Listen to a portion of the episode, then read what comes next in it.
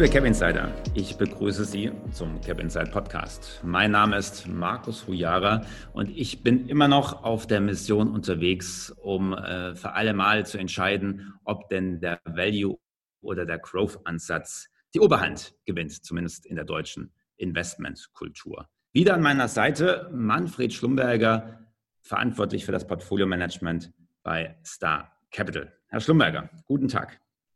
Guten Tag. Ja, in unserer ersten Folge in dieser Value-Reihe äh, sind wir ja tief eingestiegen in die Faktoren, die lange Zeit für Value gesprochen haben. Dann kam die Finanzkrise, vieles hat sich geändert, um jetzt vielleicht wieder langsam Anzeichen einer Renaissance für den Value-Ansatz zu sehen. Und genau darüber wollen wir heute sprechen, ob es denn tatsächlich die Renaissance gibt für die Value-Werte oder ob das nur ein Strohfeuer ist. Wie ist Ihre Einschätzung, Herr Schlumberger? Also ich würde mal sagen, es spricht viel dafür, dass wir am Beginn einer doch etwas länger dauernden Value-Renaissance stehen. Ich denke, das wird jetzt nicht nur zwei, drei Monate sein. Aus meiner Sicht sind es zumindest, würde man so auf den ersten Blick sagen, zwei Jahre, äh, wo wir wahrscheinlich äh, eher von der Outperformance von Value ausgehen können. Das hängt einfach mit zwei Faktoren zusammen. Faktor eins ist, wir kommen aus, einer, aus der tiefsten Rezession der Nachkriegszeit, Corona-bedingt. Ja, wir waren, die Wirtschaft war quasi teilweise im Lockdown, teilweise ist es ja immer noch.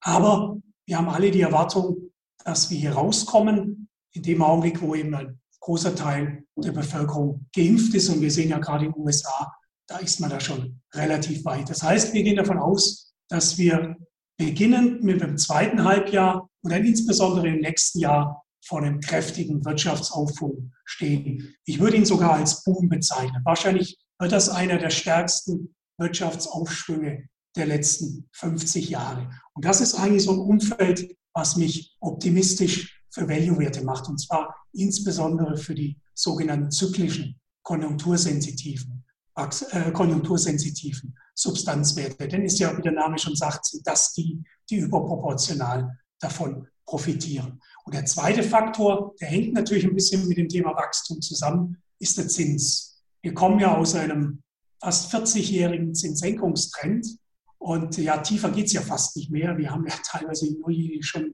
schon durchschlagen. Gerade in Deutschland sind wir auch noch drunter bei zehnjährigen Bundesanleihen.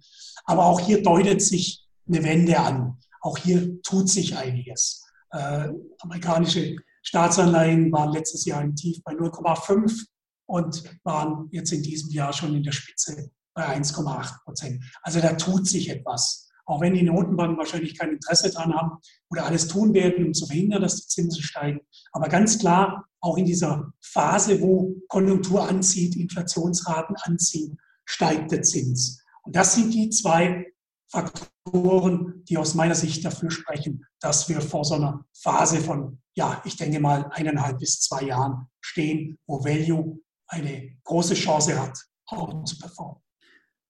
Mhm. Sprechen wir über den ersten Faktor, die Wachstumsphase oder den Corona-Swoosh, von dem ja äh, jetzt schon äh, teilweise die Rede ist, das klingt ja so ein bisschen paradox. Ne? Also wenn man sagt, dass ausgerechnet Value-Werte in einer Wachstumsphase profitieren und die Werte, also im Vergleich eben auch gerade zu den Growth-Werten, die den Wachstum im Namen tragen, klären Sie uns doch da bitte auf, was es mit diesem scheinbaren Paradoxon auf sich hat.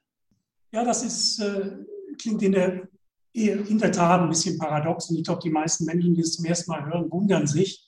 Aber klassischerweise gelten Wachstumswerte und wenn wir an Wachstumswerte denken, denken wir natürlich sehr stark an Technologiewerte, Biotechnologiewerte, ähm, äh, Kommunikationsaktien. Aber das sind eigentlich Unternehmen, die, sagen wir mal, nicht so sehr abhängig sind von, vom, von konjunkturellem Wachstum, sondern die laufen eigentlich in Phasen auch sehr stark, wo das Wachstum eher schwach war.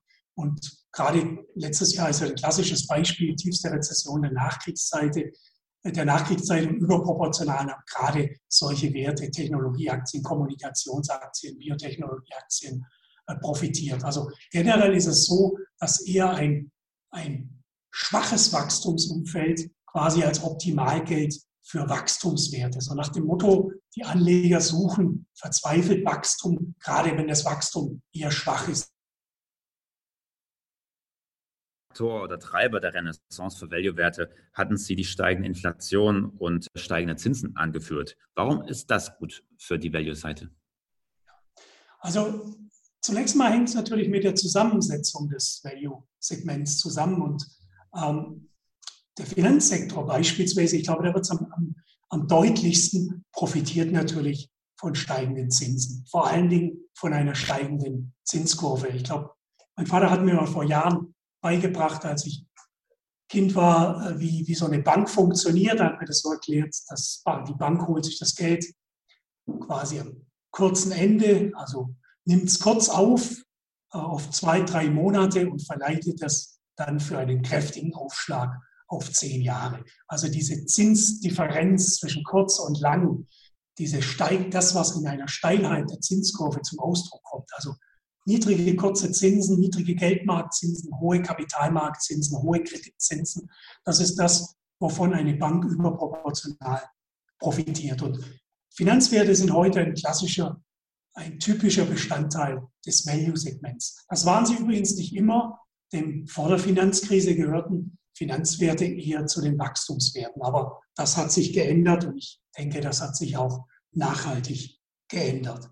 Heute sind das eher Unternehmen, die eben ja, eher, nicht, eher nicht mehr wachsen. Deswegen sind sie in diesem, in Anführungszeichen, Value-Segment gelandet. Also da wird es auf, auf den ersten Blick deutlich, dass Finanzwerte, die den größten Anteil von der Branche her, den größten Anteil am Value-Segment machen, natürlich stark profitieren von steigenden Zinsen und vor allen Dingen von steigenden Kapitalmarktzinsen. Alle anderen Branchen, äh, wenn es um Aktienunternehmen geht, äh, nicht profitieren, sondern eben unterschiedlich leiden und dass man sagen kann, dass es dann eben die Value-Werte sind, die weniger leiden im Vergleich äh, zu den äh, Growth-Werten. Kann man das so sehen? Das kann man grob so sehen, aber die einfach mehr aus dem laufenden Cashflow heraus refinanzieren und damit implizit nicht so stark auf Fremdkapital angewiesen sind. Aber wie gesagt, keine Regel gibt so eine Ausnahme.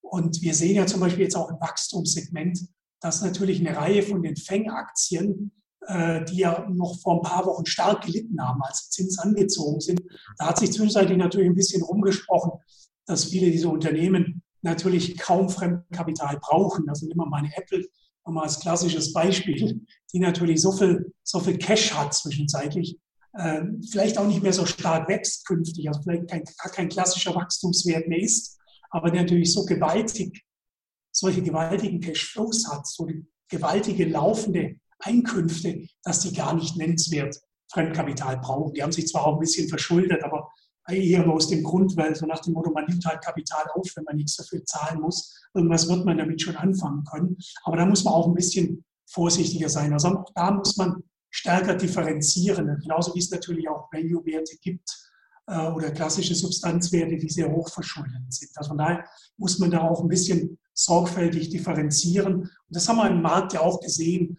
in den letzten Monaten. Wir haben ja Prinzip ein starkes, einen starken Beginn der Value, der zyklischen Value-Werte schon im letzten Jahr.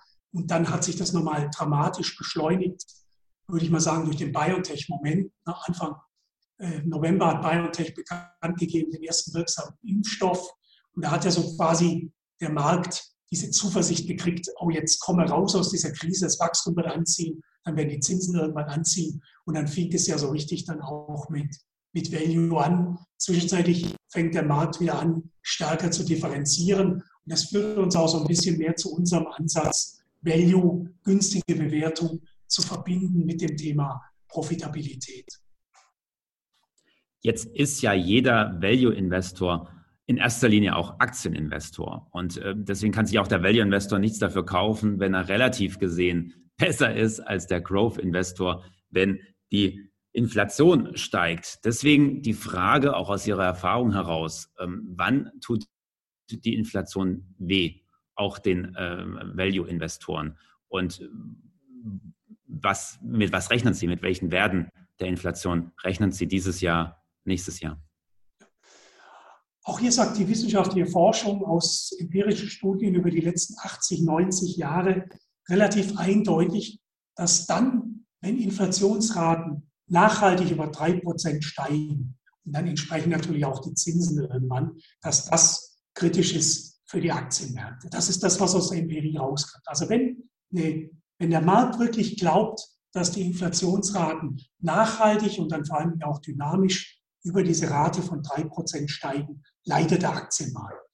Dann wird sogar Ergebnisse vor allem für den amerikanischen Aktienmarkt, die Performance sogar eher, geht sogar eher in den negativen Bereich. Während, sagen wir mal, so ein leichter Inflationsanstieg ist so quasi für die Aktienmärkte eher positiv, weil das belastet ja eher den Rentenmarkt. Das ist ja das Phänomen, was wir jetzt sehen, dass dann die Leute eher rausgehen aus dem Rentenmarkt, aus dem Geldmarkt, rüber in den Aktienmarkt. Das ist ja ein Phänomen, was wir so insbesondere in den letzten Monaten äh, sehr stark beobachten können. Das ist so quasi ein absolutes Phänomen. Also eine leicht steigende Inflation ist für den Aktienmarkt positiv, aber wenn es dann halt heftiger wird, wenn es also über drei Prozent hinausgeht, wird es für den Aktienmarkt insgesamt gefährlich. Und da sitzt dann auch wieder diese Differenzierung ein, dass dann Value-Werte etwas deutlich weniger leiden, weil sie eigentlich hier als Profiteur gelten, während aber dann Wachstumswerte stark überproportional leiden. Das wäre dann neben der absoluten die relativen Seite. Warum steigt jetzt die Inflation? Nun, es hängt natürlich ein bisschen zusammen mit dem Thema Wachstum. Es ist natürlich klar, ein Wirtschaftsboom äh, führt in der Regel auch dazu, dass Inflationsraten anziehen. Aber im Augenblick kommen natürlich eine ganze Reihe von Faktoren zusammen. Das sind zum einen Basiseffekte bei den Roh Rohstoff- und Energiepreisen. Ich meine, vor einem Jahr, im März äh, äh, letzten Jahres, war der Ölpreis mal kurz unter Null. Ja, jetzt ist er wieder bei 60 Dollar pro Fass. Also man kann sich ungefähr ausrechnen, welche brutale Basiseffekte hier in Gang kommen. Also China war auch, hatte auch Produzentenpreise im negativen Bereich. Die USA negative Produzentenpreise. Wir sind jetzt in China und in den USA schon bei Produzentenpreisen von 4,5 Prozent. In China gehen die Schätzungen davon aus, dass wir Richtung 10 Prozent gehen in den nächsten Monaten. Auch in den USA werden wir kräftig bei den Produzentenpreisen hochgehen. Allein schon aufgrund der Energiepreise und aufgrund der Rohstoffpreise. Rohstoffpreise auch wieder ein typischer Faktor.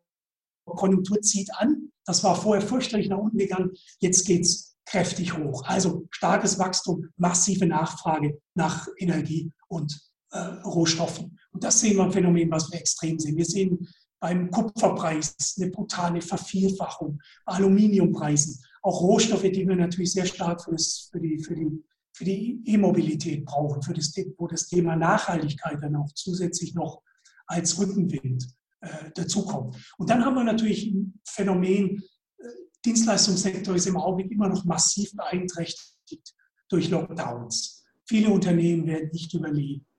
Und die, die überleben, die werden eines tun, was man immer tut in der Situation, bei der Wettbewerb schwächer wird, nämlich die Preise erhöhen. Ich glaube, wir wissen alle, wenn die Restaurants wieder aufmachen, werden wir uns mit deutlich, werden wir auch deutlich höhere Preise sehen. Als die Lufthansa mal kurz äh, die Flüge nach Mallorca wieder hochgefahren hat zu den Osterferien, sind die Flüge, die Flugpreise haben sich vervielfältigt. Also die Zeiten, wo man nach Mallorca für 30, 40 äh, Euro fliegt, sind vermutlich vorbei. Also ein gewaltiger Nachholbedarf. All diese, diese ganzen Segmente, die massiv getroffen sind, worden sind im Dienstleistungssektor, steigen die Preise. Beim Friseur tun sie das auch. Das kann jeder jetzt schon beobachten und es wird drastisch zunehmen. Urlaubsreisen werden viel, viel teurer werden als in der Vergangenheit. Also hier wird eine Branche versuchen, auch Dinge nachzuholen. Und da wir alle unbedingt ja wieder in Urlaub wollen, wieder ins Flugzeug steigen wollen, werden wir dem nichts entgegenzusetzen. Wir werden das nicht boykottieren, sondern wir werden einsteigen. Und ich glaube, da, da wird sich, da wird sich, da, da haben sich einige Dinge grundlegend verändert und das ist ein Effekt, der auf Jahre hinaus wirken wird. Also ich glaube, da kommt jetzt einiges zusammen, was die Inflationsraten nicht nur für, die, für eine kurze Zeit mal hochstreibt, sondern auch etwas, was die Inflationsraten wahrscheinlich längerfristig auf ein etwas höheres Niveau bringt. Dazu kommt noch das Thema Lieferketten. Wir wissen alle, wie, wie gefährlich wir oder wie gefährlich es ist, wenn Lieferketten abhängig sind von bestimmten Regionen. Wir haben das insbesondere bei Pharmazeutikas gesehen. Wir sehen es ja teilweise auch bei, bei Stoffen, die man für die, für, die, für die Impfstoffe braucht. Zuliefererprodukte, Rohprodukte. Also werden sich viele Dinge verändern. Der Konflikt zwischen USA und China, äh, etwas stärkeres Zurückdrehen der Globalisierung. Dann kommt das, das, das, Thema Demografie. Ich meine, wir wissen alle, wir müssen etwas länger arbeiten, aber man kann nicht ewig arbeiten. Also diese extreme Reduktion der arbeitsfähigen Bevölkerung, gerade in Industrieländern, aber auch in China als Folge der Ein-Kind-Politik. Das sind alles Dinge, die alle über die nächsten Jahre dazu führen, dass wir bei der Inflation etwas höher kommen. Und da kommt natürlich dazu, dass gleichzeitig die Zentralbank natürlich alles äh, tun werden, möglichst lange trotzdem die Zinsen nicht zu erhöhen. Das heißt, wir werden natürlich eher noch stärker in so eine Phase auch negativer Realzins kommen. Ich glaube, das ist so ein Phänomen, was im Augenblick unterschätzt wird, äh, was natürlich auch runtergeredet wird, sowohl von Politikern wie von Zentralbanken. Weil eines ist ganz klar, wenn wir von dieser horrenden Staatsverschuldung, die wir jetzt nochmal massiv nach oben getrieben haben in der Krise, wenn wir da irgendwie ein bisschen wieder runterkommen wollen oder mit ihr vernünftig leben wollen, dann nur mit höherer Inflation. Jetzt haben Sie eine ganze Reihe von Faktoren angesprochen. Zumindest die Rohstoffpreise kann ich sehr gut nachvollziehen. Als ich jüngst meinen Osterausflug mit der Familie und meiner Familie Kutsche vorgenommen habe, da bin ich tatsächlich erschrocken an der Tanksäule, äh, wie da schon wieder die Preise explodiert sind. Ja, unterm Strich, wenn wir zusammenfassen, Herr Schlumberger, ähm, was überwiegt denn jetzt die Freude und die Vorfreude auf den, den äh, Wachstumsschub? Schub, den wir nach Corona sehen werden oder dann doch die Angst vor Inflation? Und Sie haben vorher die drei Prozent angesprochen mit den ganzen Sondereffekten. Führt das möglicherweise dazu bei Ihnen auch, dass Sie sagen, Mensch, vielleicht sind dieses Mal die drei Prozent oder über drei Prozent gar nicht so tragisch? Also, wie gesagt, der, der Markt glaubt es im Moment nicht und es sind ja in der Tat auch sagen wir mal, temporäre Faktoren dabei, gerade eben, wie gesagt, diese Basiseffekte bei den Energie- und bei den Rohstoffpreisen, die dann uns hoffentlich im nächsten Jahr dann wieder so ein bisschen in die Inflationsrate wieder ein bisschen runterbringen. Aber ich denke mal, wir, dass wir schon auf Dauer wegkommen von diesen, ich sage jetzt mal, Inflationsraten zwischen 0 und 2 Prozent. Also die EZB, glaube ich, kann sehr, sehr zuversichtlich sein, dass sie künftig ihr Inflationsziel erreicht. Das war ja lange Zeit, war ja, hat man ja das Gefühl gehabt, es geht nur noch darum, 2 Prozent Inflation äh, zu generieren. Äh, und in den USA würde ich sogar davon ausgehen, dass wir etwas über 2% drüber gehen. Die große, ich sag mal, eine Rückkehr zu den zu Inflationsraten von 4, 5, 6 Prozent ähm, kann man für die Zukunft sicherlich nicht völlig ausschließen aber würde ich im Augenblick für noch nicht so realistisch halten. Und insofern ist das immer noch ein Umfeld, was eigentlich für die Aktienmärkte relativ positiv ist, aber negativ ist für die Rentenmärkte, weil wir einfach trotzdem nicht auf ein vernünftiges Renditeniveau kommen, weil das einfach die Zentralbanken nicht zulassen. Aber ganz klar, längerfristig gefährlich für den Aktienmarkt wird es eigentlich immer dann, wenn die Zentralbanken die Zinsen erhöhen. Eigentlich nahezu jeder Crash oder jede, jede Base an den Aktienmärkten, mit wenigen Ausnahmen, und Corona war eine Ausnahme natürlich im letzten Jahr, das war ein externer Schock, aber das ist die Ausnahme. Die Regel ist, dass eine Zentralbank die Zinsen hochfährt, weil die Konjunktur zu stark ist, die Inflation anzieht, Zinsen hochfährt und dann eben irgendwann mal die Konjunktur abwirkt und implizit damit natürlich auch die Aktienmärkte in die Base schickt. Aber ich glaube, da sind wir noch, da sind wir noch ein ganzes Stück weg. Also ich würde sagen, wir haben auf jeden Fall noch gut mindestens zwei Jahre vor uns. Ja, und was dann in zwei Jahren passiert, unterhalten wir uns dann nächstes Jahr. Wunderbar. Und da freue ich mich auch drauf, denn unsere Reise ins Value-Lager ist noch nicht ganz abgeschlossen. Zusammen mit Herrn Schlumberger werde ich mich äh, ein drittes Mal unterhalten und dann schauen wir etwas auf die antizyklische Seite des Investierens und was das dann auch mit dem Value-Ansatz gemein hat und wie das zusammen funktioniert. Sie, liebe Gewinsider, ähm, rufe ich äh, erneut dazu auf, machen Sie mit bei unserer Debatte und Umfrage Value versus Growth, in welchem Lager Sie sich sehen und wie sich das möglicherweise auch nach den Einsichten von Hans Schlumberger geändert hat. Herr Schlumberger, ich bedanke mich für dieses aufschlussreiche Gespräch. Ja, vielen Dank an alle Zuhörer. Alles Gute.